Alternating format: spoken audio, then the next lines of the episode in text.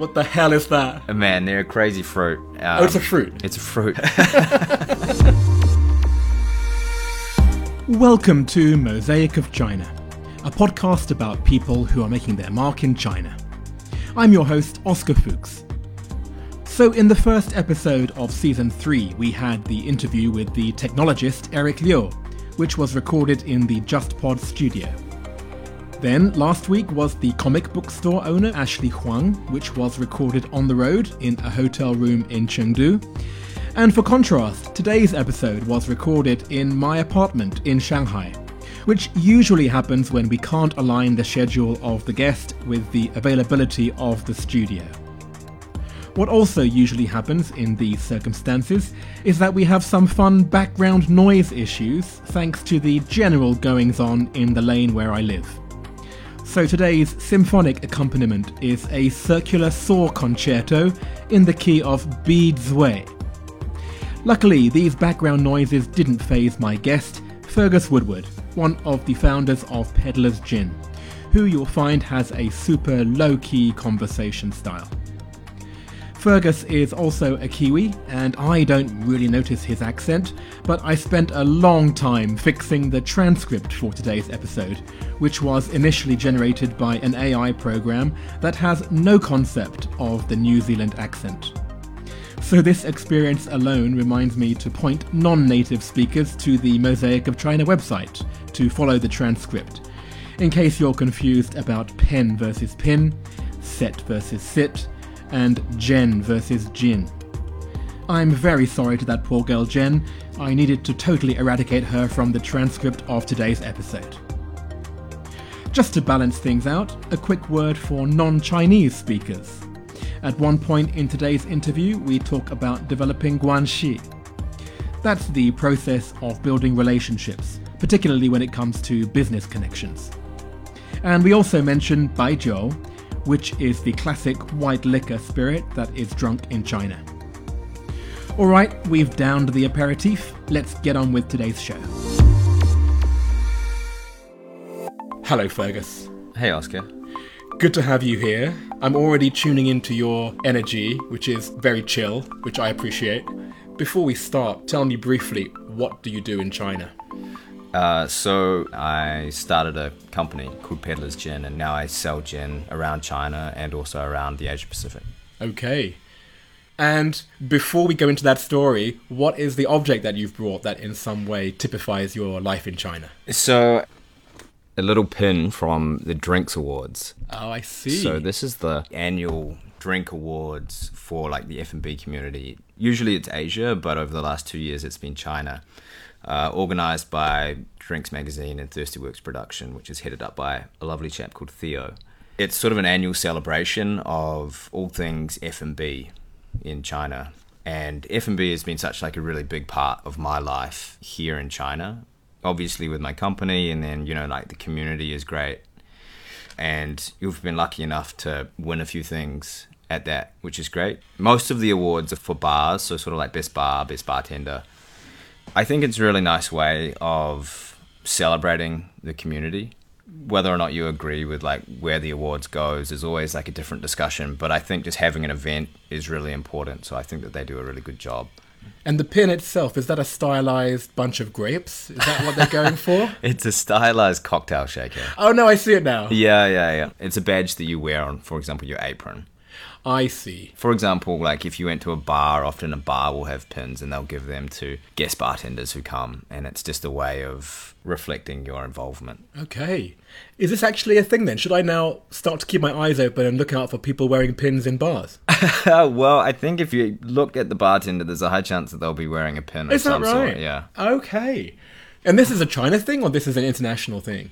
I'm not actually sure. It's certainly something in China, and the China and Asia bartending community is really tight, which I really admire. It is a community. A lot of people, you know, know each other. There's a lot of travel in between cities. Overseas, it's probably to a lesser extent. Right. I'm quite glad you answered in that way, where you said, I'm not quite sure what happens outside of this region, because what you're saying to me is that basically this is a Chinese brand. Yeah.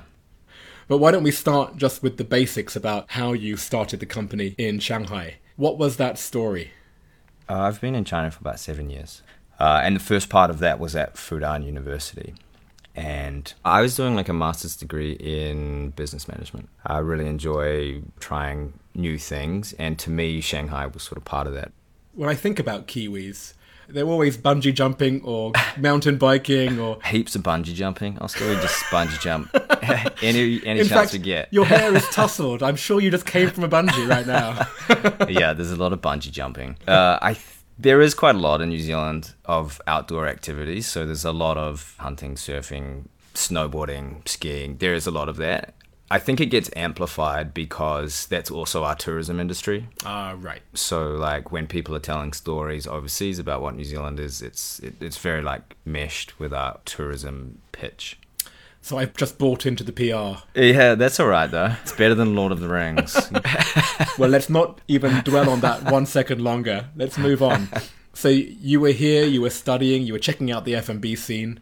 yeah, and there were amazing craft beers being made in, in China and in Shanghai. Also, at the same time, there's like amazing ingredients in cuisine from all around China.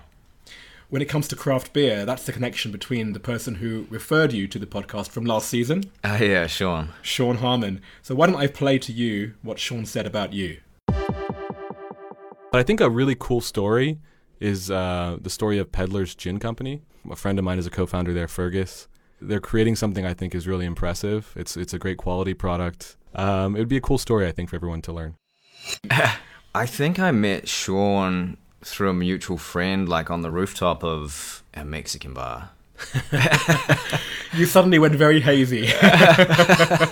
Yeah, it was a balcony somewhere in Jing'an, I'm pretty sure. Drinking margaritas. okay. Yeah. So you were saying craft beers. Was that the main out of the box drink option in China at that point? Yeah, it was, which was actually really interesting because there was no craft premium Chinese made spirit. And to me, it sort of felt natural that there should be. And gin was really cool because as a spirit, it gives you an opportunity to use a lot of different ingredients. Juniper is your main ingredient for gin but you can also include any number of other ingredients. So, as a medium for reflecting your origin story, it meant we could use Sichuan pepper, it meant we could use Buddha's hand and, and lotus and things like that. Okay. Well, why don't we in that case talk about how you make gin? Because Yeah, sure. I understand that gin you use a still, it's a distilling process rather than a brewing process. Yeah. I know that these are words, but I don't quite know what they mean. like, what is the process of making gin? The place where gin would start would be sort of like a beer, basically. You find something and you ferment it. So, it would be like corn or barley or wheat. You Oh, can- actually, you can have different bases for gin. Yeah, you? you can have like a different base spirit. Oh, And So you would ferment that with sugar and yeast, and that picks up a alcohol content level. Uh, and then you take all of that, and then you put it into a column still, and you distill that many, many times. And you just heat it up, and the alcohol boils before the water. You keep it in a tank. You discard the water, uh, and then you put that alcohol back into the still, and you would redistill it. I see. And in that way, you increase the alcohol content to ideally 90 to 95% pure alcohol. right. You need to do that like a number of times. And it also strips the undesirable sort of elements of alcohol, including the real bad stuff like methanol. It's an alcoholic compound that forms at the same time when you ferment something, but that's the one that makes you go blind. Oh, not ideal. No, no. So if you read about people doing moonshine Yes. or something like that, then that's what it is. It means that they have fermented something and they haven't done it in a way where they've taken the methanol off. Right. This is now making me a bit scared when you're starting up your own brand, right? I'm just imagining you in a shed doing it and like, has it got methanol? Uh, let me just taste it. Uh, yeah, a bit too much methanol on that one. No, there's ways that uh, you can make it very safe. Presumably you can measure it, like there are gauges or. Yeah, as long as you understand what you're doing, there's no problem getting rid of it. Okay. So now we've just got pure ethanol. At that point, you select your ingredients. You would put them all together into a tank, including juniper and sort of the earthier ingredients like licorice, um, angelica, cinnamon, and then you would distill it again. And then that comes out basically tasting of gin. The second time round, we vapor infuse, which means that we've got what's called a gin basket. Oh, I've seen them. Yeah. uh, and into it's that- like a tea bag in a teapot. yeah, but it's not in the liquid; it's above it. Oh, I see. so it sort of catches all the steam that comes off. Uh, and into that, we put Buddha's hand, East Asian mint, and Sichuan pepper is definitely like a hero ingredient. The reason for that is this took so much trial and error Yeah. to figure this out. is that those ingredients like a little bit lighter. And so if you put them into the pot, then they degrade really rapidly. And, you know, the end life cycle of a mint after it's been boiled in alcohol for eight hours, you know, it's not tasting any good at the end of that. Right. So that process picks up some slightly more delicate flavors. And then you would cut that with water because it's come out at a very high percentage ABV to, you know, anywhere between 38 to 50%, wherever you want it. And that's gin, yeah. You mentioned the phrase hero ingredient. That was in the context of Sichuan pepper. What do you mean by hero ingredient? We sort of mean ingredients that we really like the taste profile of. We think they have a super cool story. And we wanted to include in the gin because being able to reflect some of the flavors and botanicals of China was one of the reasons why we started the company. Uh, and so Sichuan pepper is one of those. And the other one I mentioned was Buddha's hand, which is, What the hell is that? man, they're a crazy fruit. Um, oh, it's a fruit. It's a fruit, yeah. Okay. It's a citrus fruit we sourced from Yunnan, and it is super ugly. And the reason it's called a Buddha's hand is because it kind of looks like somebody's like fingers all pressed together. What's the Chinese for it? You know? Fo shou. Fo shou. Also, it's Yeah. literally a translation of the Chinese. Yeah. Is this well known? I've lived in China now for eight years. I don't think I've heard of it before. It's not. No, it's a really uncommon fruit, and that's because it's got no pulp. It's all like rind. Oh God! Yeah, which is super weird. And so, like, generally, you would have zero use for it. in China, is it used for anything? Do people it know? it's used for teas okay. uh, and like TCM. Traditional Chinese medicine. Yeah, but it's it's really really aromatic. So it smells amazing. It smells like a cross between sort of like a lime and a rose. It's beautiful. Is it all over Yunnan or is it in a certain part? Uh, it's pretty widespread, yeah, but it's not very common at all overseas. No. It hadn't been exported from China until you know the early two thousands. Isn't it funny? It, it reminds me of the craze for goji berries at one point. Oh yeah, yeah. Right? And suddenly everyone knows about goji berries, whereas before it was really just in this one small part of China that they knew about it. I, I wonder if Buddha's hand is going to have a similar kind of discovery and renaissance.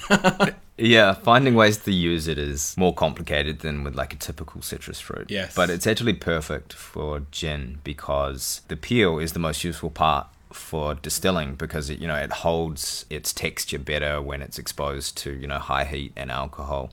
So it gives off flavor for longer and doesn't really turn to a mush as quickly. Okay. So it's perfect for gin. Um, How did you even find out about this as a flavor, as a fruit, when you were thinking about what ingredients? Like, where did this come from? the inspiration for that, I mean, we spent a really long time on recipe development, and there was a lot of travel around China to sort of find them. I'm going to interrupt you there because all the while you've been saying we. So who is we? Uh, yeah, so when we first kicked off, it was sort of me and a couple of friends. All Kiwis? Uh, at the start, Kiwis, but we very quickly expanded to include local Chinese. And your role in that group was what exactly? Well, at the start, there was not really a whole lot of differentiation Yes. because everybody did everything. Yes. Now I'm more on operational side. Oh, I see. Okay. Well, back then, then, when you were working out the flavors, Yeah, we spent a lot of time traveling on long distance trains. yeah, I I'm assuming not business class. uh, no, no, I was like so poor. It was like the cheapest slow trains that Oh. we could find. But at this point, you weren't sourcing, you were just experimenting with flavors. You would just go to a farm and say, Can I taste something or what? yeah, and you would taste something, and then you know you'd potentially think that it was a nice ingredient, but the supplier that you got it from, the level of quality wasn't good enough. oh, so you were going to individual suppliers themselves. It wasn't just going to local markets and, and seeing what flavors you could find. There was a bit of both. Oh, okay. Yeah. Well, give me an example then. So, how would you find a supplier for, let's say, Sichuan pepper? So Sichuan pepper was a really fun one actually. We've got a really good relationship with several farms in Sichuan, a place called Hanyuan County. There's a lot of pepper farms around there and they're beautiful. And harvest is around August. Historically, it has been very famous for producing very high quality Sichuan pepper. A really nice Sichuan pepper is, you know, pretty light, citrusy, and that's not the case with all Sichuan pepper. Uh-huh. So we got pretty dialed in on Sichuan peppers. I've spent a lot of time in like random warehouses in the middle of nowhere with a numb tongue. Just the, the sort of persistence in really getting to that final farm was really just following up leads that you thought would be totally useless or randomly talking with somebody at a bar. Um, Yeah, I mean that actually makes sense because you go out, you talk to somebody in a bar, they recommend someone, they know someone. yeah. That's the way you develop guanxi, after all, not by cold calling and sending messages. I mean, that's how I imagine it would have had to have worked. Yeah, there's a lot of that meeting people and asking who they knew, and oh, someone has a cousin who knows someone in that area, and they ignore you, but maybe somebody else doesn't. Right. I'm assuming that they wouldn't really have a clue what gin was at that point. No, no, not at all. And, and even now, maybe some don't. We've with our Sichuan pepper farmer, he has tried the product, but he still has no idea what gin is. Well, what is the market for gin in China? We heard last season Sean Harmon's story. Like, there is an understanding about what beer is, and then from his side, he needs to educate the market about what a craft beer is and why that's a premium product versus what they can get in a snow brand beer. When it comes to gin, what is the process of education in the market? Gin, I mean, it's similar to beer, but it started from like a much smaller base. Hmm. In tier one cities for a long time, gin has been around, but a very small part of what the Chinese consumer would be drinking on a weekly basis. It's like very, very small. 98% of all spirits sold in China is Baijiu. Right, 98. Yeah, so that is sort of a reflection of where gin would sit. Yeah, so you have to share the remaining 2% with everything else. Uh, yeah, whiskey and cognac are both really big categories. Vodka would probably be next, and then possibly gin. Woohoo! Yeah, we might have made it onto that. I think the trend in China has been people are drinking baijiu less. It's not a drink which is like as appealing to younger consumers. I see. All of the other spirits have been growing. And a lot of that has been, and this is what has been interesting over, say, the last five years, is the growth of cocktail culture in China. And I think that's awesome because there are some amazing bars in Shanghai um, and in the rest of China. People doing some really interesting things and, and on a super premium level. I guess because cocktails themselves are becoming more popular, then there's just a wave in which gin is included. There is an education component with gin. That's a really big job. Why gin then? You know, why not a vodka? Why not diversify and do both? Like, what was your thinking at that point? with vodka, you're basically restricted to you know whatever your base spirit is, but you can't really include other ingredients in it. Um, whereas gin, you you can. I mean, I love it. I love being able to go around to these different places and have connections with pepper farmers in Sichuan and these citrus farmers in Yunnan, and you know play around with some pineapples every now and then. Just like the way you said that. Basically, what you're saying is you love gin. it's simple as that, isn't it? Talk me through how you go from nothing to becoming a small scale distiller. Yeah, well, it's a it's a real story of I think persistence. Is this good or stupid persistence? yeah, I mean, yeah, depending on the results, that's when you look look back on it and you just make that call. yeah. Um, I mean, really, it just started with a garage in Pudong that we could go and try out some recipes in. Oh, classic. A Yeah. garage. A garage. Sounds like Hewlett Packard already. Yeah. And we did that for ages. I would go out there, experiment with recipes with the ingredients that we'd sourced. You know, get up at six thirty in the morning, get out there, and come back at night time. And yeah, sort of eventually we found a recipe that we liked and started going around to different bartenders in Shanghai and sort of forcing them to like taste the product. Oh, my word. And bless them, there it's an amazing community. So thank you for everybody who did that. Uh, and so getting sort of like we we spent a lot of time getting feedback from all of the bartenders, but it was pretty organic. The evolution of peddlers in terms of like going from recipe development, hustling around bars, getting product feedback, and then when we were finally in a position to like sell product, It felt like an environment where you could get out and do that, and it would be something which people were like quite excited about. For a long time, we would be like hand delivering all of the gin. So it would be a matter of like loading up the scooter with as many boxes of gin as you could get. My record was like nine boxes of gin on the scooter. So I was just thinking about it before. It was like three in the footwell, and Oh. then like another three on top of those, and then you would stack in a row going forward another three. And This then is boxes, boxes, yeah, yeah. which means how many bottles? uh, six per box. So Okay. Funny, because until now we haven't talked about the name of your gin, but this makes me think about the name Peddlers. Going from bar to bar selling Exactly. gin. It's not just by chance that you've called it Peddlers. This must be part of your thinking behind the brand. Yeah, absolutely. Because I mean, literally just peddling gin around Shanghai. um, there's obviously like a lot of hustle in the name there, but I also feel like it's really true for Shanghai in general. It's always been like a very commercial city, like a trading hub. That sort of to us really captured the idea of the hustle and the bustle and people selling things from all over the world in Shanghai. And certainly driving around on motorbikes overloaded with gin also felt like it was part of that. Oh, absolutely.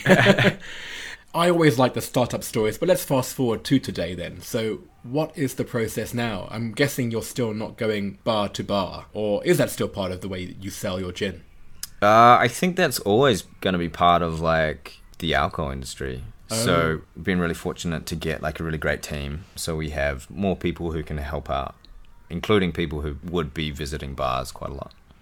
Shanghai was where we started, but since then we've grown throughout China. So you know we've got staff in Beijing and in Shenzhen. Distributors in general um, throughout China have been yeah, fundamental in scaling. What is it now that takes up most of your brain space? Right now, so over the past sort of 18 months, we have expanded a lot throughout China. And we've also scaled overseas. When we first applied for our export license, they didn't have a category for gin exports. So we had to sort of create one. nice. Well, thank you so much, Fergus. I mean, what you do is, you know, under the radar for someone who is a consumer like me. So you've been very patient as I've asked you like very basic questions about how you distill gin. But the story is a great one. You know, we've been in Shanghai for a similar length of time and I've seen your product grow and I've always enjoyed it. And so I'm looking forward now to somebody telling me one day, "Oh, I just had this gin. I heard it's from Yeah. China." I'm like, "Yes, I know the guy. I've been drinking that gin for eight years already." That would be awesome. I'd love that, Oscar. And Yeah. Thank, thank you so much for having me. My pleasure. Well, let's go on to part two. Sure. I wonder if I had actually brought some gin to this recording, whether it would be a different level of conversation or not. I don't think alcohol is necessarily a great input into an interview that's being recorded. All right, let's jump into the 10 questions. Um, these are the same 10 questions that I ask everyone who is on the podcast, and I will start with question one, which is from Shanghai Daily What is your favorite China related fact?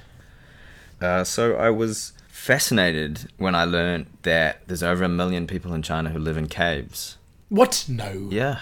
No, yeah, today? Yeah, heaps of people live in caves. Really? I think I heard about people living in caves, and then the city grew and developed, and then they rehoused them into apartment blocks in the city. But even now, there are still people. Yeah. Okay, I'm going to have to do more research for both of us because I do want to know the story now. I mean, I guess it's possible. Yeah. Next question, which comes from Rosetta Stone. Do you have a favorite word or phrase in Chinese? I would have to go with one of the first phrases that I learnt in Chinese, which was "mang hao, tai mang bu hao." Mang hao, tai mang bu hao. Yeah, which means uh, being busy is good, but being too busy is not good. The longer I've spent in China, the more that applies to life in China. What was the context that you learned that? Is that actually a phrase that people say? Well, I certainly say it. So I guess if that includes me, then yes. I mean, I hear it in the context of uh, tai mang le or mang si le. Like people complain that they're too busy, but I haven't heard it in that context. Yeah, well, when I was taught it, I was definitely taught it as if it was like a phrase. Yeah. So, like, when we first learnt it, like, the, the teachers were like, yeah, people say this all the time. Just this assumption that your sort of like resting status should be busy. Oh, I see. That's the like- default Your position. default position is busy. yeah. Where are you now on that scale? Like, presumably there are still moments where you're Tai Mang Le.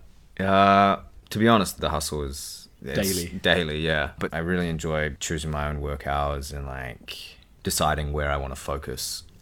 Well, that's actually quite mature because usually, in it's your own business, there is no off and on, like you're full on the whole time. Because of the way you work with bars, do you tend to work later evenings or do you tend to have regular working hours during the day? It probably skews late, but um, it still starts pretty early. I mean, it's not just going to bars, Yes.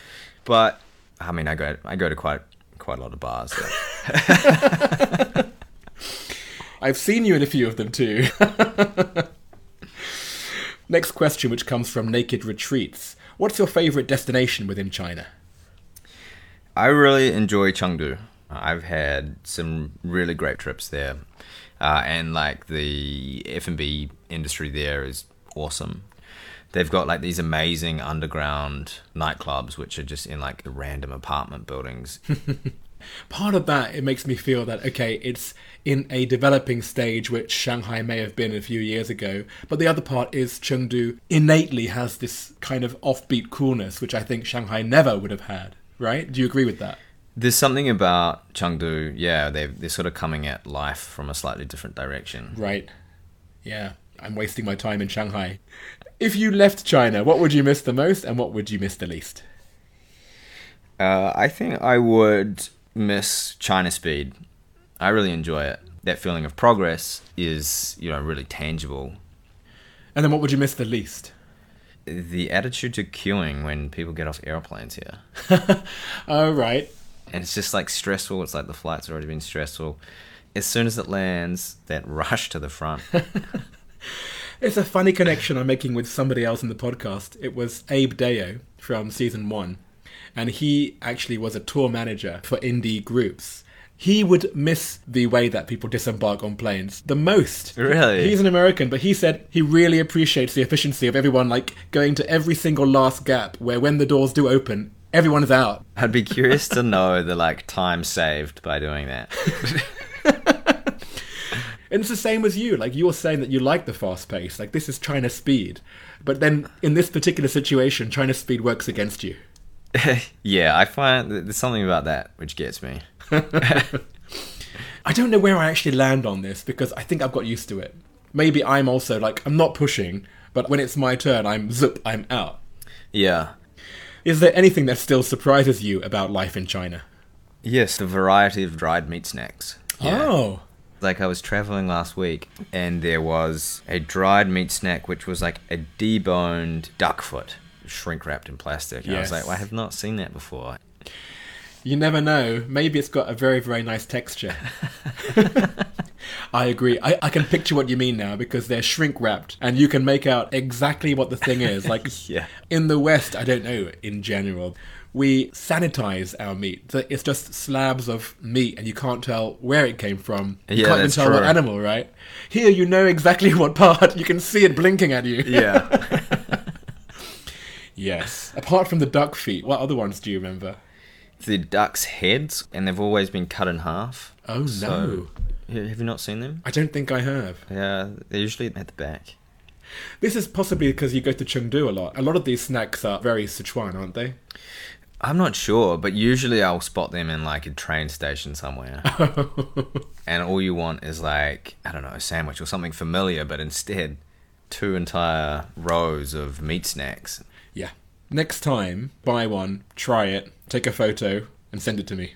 if you're trying to persuade us to drink your gin with all your fancy pants ingredients and your Buddha's hand and whatnot, If you make a dried meat snack company, Oscar, uh. and I'll, I'll eat the duck. next question, which comes from Smart Shanghai. Where is your favorite place to go out? To eat, to drink, or to hang out? Uh, so there are an amazing selection of places in Shanghai to go, and I was looking through what people have said previously, and so as to not repeat previous answers, I would say Union Trading Company. oh, that's a great choice. Tell me about that place. So that was started by a guy named Yao a while ago now, probably like seven years ago. So it's been around for a long time in Shanghai years. And it very much feels like a neighborhood cozy bar. It's got like a long wooden top. Yes. Um, they serve great drinks. Yes, it looks local, but the drinks that they serve are elevated. Yeah, they recently got voted maybe number 49 best bar in the world. Wow. I mean, that's a really big deal. It's unbelievable, really, because it's a very unassuming place. Yeah, I think the judges, whoever they are, must take those sort of things into account. You know, it's like it's the drinks, it's the service, it's the ambience of the place. Um, and those guys deserve it. It's a great spot. Where in your story do they fit in? Like when you were pounding the streets of Shanghai, were they early in your story? They definitely were. Yeah. really? Yeah, Yao was uh, a big supporter of what we were doing. And, you know, he helped us with a bunch of events in there. And, you know, those guys are all friends. Oh, nice. It's a hard question for you because even as you say that, you're ostracizing the other 99 bars that you've also got a good relationship with. Yeah, there's a long list of shout outs there. yeah. Uh, what is the best or worst purchase you've made in China? The, the worst purchase was a sleeping bag. Okay. And I was like buying it for some sort of like trip into Sichuan, and like last minute packing. I got something from the fake markets, a sleeping bag, and sort of like pulled it out on the first night. And it was cold, and we were staying at like various hostels. And after about half an hour of lying on it, it just got like quite scratchy. and like totally disappeared into nothing. So like Oh. it was like a little bit bulky, and then it sort of just flattened. so you're like lying on just one layer of fiber, basically. Well, I was curious as to actually what I was lying on because it was so scratchy, and so I like had cut open a segment of it, and it was just floor sweepings. Oh my god! oh wow! It was like dust, hair, and toenails in there. Oh. See, if you go to the fake markets, you're gonna get some fake. exactly. I mean, it was definitely not an expensive sleeping bag. Ugh, you had to say toenails. Why did you say toenails? Oh, gross. All right, the next question. What is your favorite WeChat sticker? I think my favorite WeChat sticker is the tumbleweed. Oh yes. So the scene is just you know American prairie or something, and then slowly a tumbleweed goes from right to left across the picture. I think it's a good one for when people just ignore you. Or someone, Totally. Yeah, someone like puts out a comment into a WeChat group and like no one says anything, and it's just like yeah, tumbleweeds. Yes. Usually, it's taking the piss out of someone who hasn't got a reply, right? Yeah, Or yeah. you can use it passively aggressively. If somebody hasn't replied to you, you can just send that Well, I mean, I would probably not send that in like to a client. to a client. No. It's- it's- I'm not trying to be aggressive with it. Yeah, it's a good one, this one. I have it, but I tell you what, I'm too scared to use it because it feels like I'm trying to really guilt you into replying. I'm not trying to throw down too much guilt with that. It's more just like a reminder that I'm sitting here. All right, good. Next question What is your go to song to sing at KTV? Uh, that would be Stan by Eminem. Right, okay. Why? What's the story? I don't know. I just know that song quite well. It's not like I'm a really big Eminem fan either, but That's not the one with Dido, is it? it is the one with Dido. It's that one. Yeah, so it works quite well as a duet. Okay. Do you sing the girls' part too? No, usually I'll recruit someone to sing the girls' part and then just crush the rap. Okay. I mean, that's the whole point of KTV, right? Is like a bit of a performance. yes. All right. And finally, and this comes from JustPod, which is the company that provides the studio, which we're not in today, as anyone listening can probably guess. what or who is your biggest source of inspiration in China? You know, I got to say that it is the entrepreneur community in Shanghai hmm. and across China. I think that that was a really important part of allowing us as a company to go from, you know, zero to wherever we are now. And just, yeah, the amount of support that was just out there and goodwill. Just people buying into what you're doing and being, you know, excited and happy and not dismissive of what you're trying to do and like when what you're doing is like hand carrying gin around different bars hmm. you know you can feel as if you're just what am i doing What the hell? yeah, Yeah. i think that probably comes up a lot with entrepreneurs and shanghai was a really positive place to be for it Yeah. And these are people who you can get advice from just by giving them a bit of gin now and again. yeah just like take them for like three or four martinis and Awesome. Well, thank you so much for that, Fergus. It's good to have your story. It's good to have you as a Kiwi, but someone who is passionate about building a Chinese brand. And now, not just a Chinese brand in China, but one that you are starting to sell overseas. I hope you continue to experiment with these different flavors, and I look forward to tasting the next iteration of Peddlers. Yeah, well, thank you very much, Oscar. I appreciate that goodwill, and I hope so too. Before you go, let me ask you one final thing, which is out of everyone you know in China, who would you recommend that I interview for the next season of Mosaic of China? So, there's a guy I'm friends with called Graham Kennedy. Uh, he's a photographer. He takes amazing photographs and videos sort of all over China. Um, he used to be a war journalist, so he's got oh. a really interesting story. Uh, and he does some of the coolest trips in China uh, that make me so jealous. He goes to some amazing places. I think he'd have a really interesting perspective on sort of his time here. Oh, very cool. Has he accompanied you to some of your trips when you're visiting your suppliers in rural Sichuan? He has, yes. Yeah, yeah, he's been he's been along for the ride. Oh, nice. I look forward to having that chat with Graham. If there was one question that you would ask Graham on the podcast, what question would you ask him? It'd probably be what was his most uncomfortable photo shoot?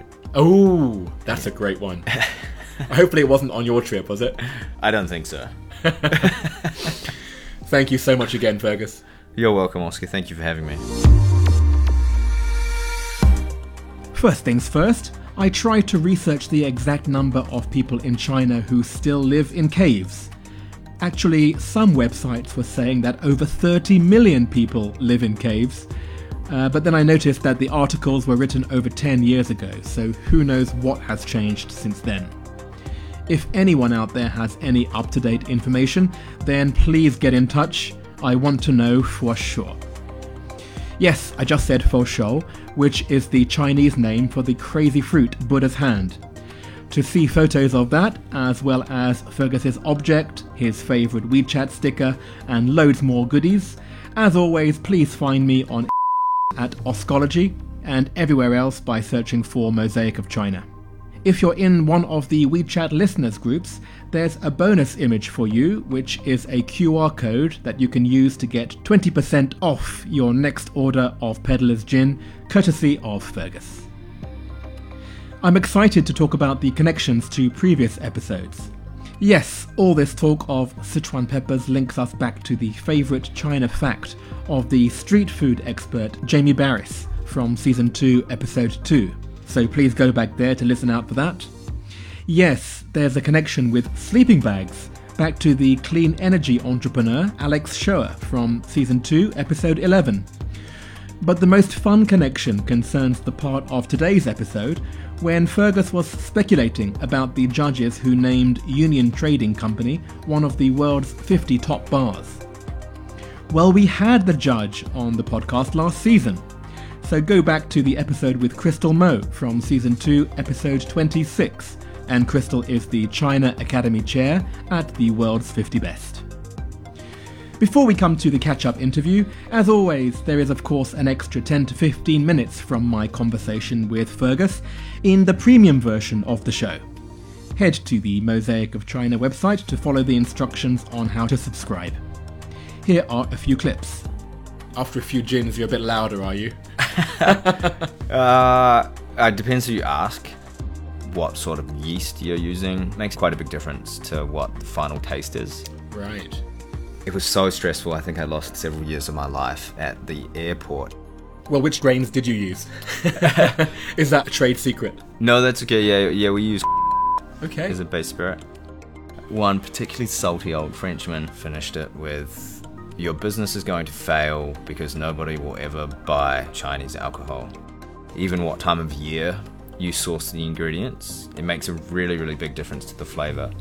It's not a cool word.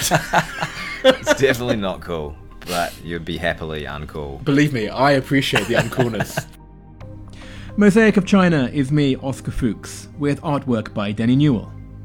You heard his voice earlier on in today's episode. Sean Harmon is coming up for a quick catch up chat, since he was the one who nominated Fergus from last season. And I'll see you again next time.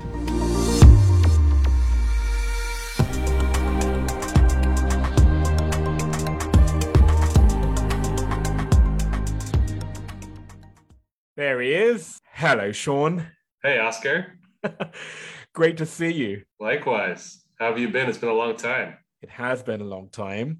And we are talking remotely, which is one of the biggest updates since we last talked on mic, at least 18 months ago. So, where are you right now?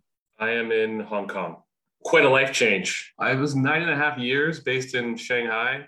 It was a great run. I love Shanghai. I mean, I was supposed to be going back and forth Hong Kong to Shanghai, you know, every other week sort of thing. But obviously, COVID kind of got in the way of that. So I, my, my wife relocated first. She moved in January of last year. And then last year, I was kind of living between two cities. I did five weeks of quarantine in total last year, going back and forth. But since then, in January, we actually had a baby. So I haven't been up to the mainland uh, since the baby was born. We've obviously had our hands full. And, and plus, as you know, Shanghai has been going through a bit of a rough time lately as well. Well, I should preface this by saying exactly what you do for those people who didn't hear our original episode. You're the general manager for Greater China of Duvel Moortgat, the beer brand from Belgium. And I think Vedette is the brand most of us would know in Shanghai, at least. Um, I tell you what I do still have, and it's right in front of me now. It is your object that you brought, which was the bottle of Vedette with my face on it. ah, fun. That's actually not a great thing. By now it should be an empty bottle, but you know, I'll give you a pass. well, you gave me six bottles and five are empty. So Okay, there we go. It feeds my ego and you know, what more do you need? Despite moving to Hong Kong, your role actually hasn't changed. So tell me about that. Um, I mean, I think that not being able to just hop over when needed is a bit frustrating. to be honest with you, because you know sometimes something there's an event or there's uh, you know a client meeting where you want to be able to hop on a plane and go. And right now it's what seven plus three, so a ten day time period. But for a long time it was either 14 or 21 days to enter. So that that's been frustrating. But but once the border is open, I, I believe from an efficiency perspective it'll be easy as long as the border is open. Yeah, I'll I'll have a meeting with you. Could you do it 22 days from now, please? Yeah. Yeah, exactly. exactly. well, now that you are in Hong Kong, it makes me think about the question I asked you about life in China, which was about what you would miss the most or miss the least if you left the Chinese mainland. So, what you did say was that you would miss the energy, and what you said that you wouldn't miss was the pollution. So, now that you've been out for over a year, what is it that you missed the most and missed the least? That's a good question. I mean, the energy, I think I still get it. I'm still talking to people in China every day. I'm still very much in a metropolis. It's still, you know, an Asian mega city. I, I, I think when I said pollution, it was also about noise pollution. Correct. Correct. I don't even think that's it anymore. I would say the access to nature I grew up near Miami. So, I mean, you know, Fort Lauderdale, you have a beach right there. You're, you're living with a balance of, you know, outdoor life. And in Hong Kong, you very much have this balance hiking or trail running or beaches. I mean, you do have a better balance with nature. Where in Shanghai, that's a little bit tough to get out of the city. Yes, absolutely. You had to go to the likes of Moganshan to actually be yeah. in nature. It's like a two hour train ride. You're absolutely yeah. right. That's the one thing that was the biggest struggle when I left Hong Kong to come here. Well, thank you so much for this catch up. And uh, I look forward to hopefully seeing you in person either in Hong Kong or Shanghai or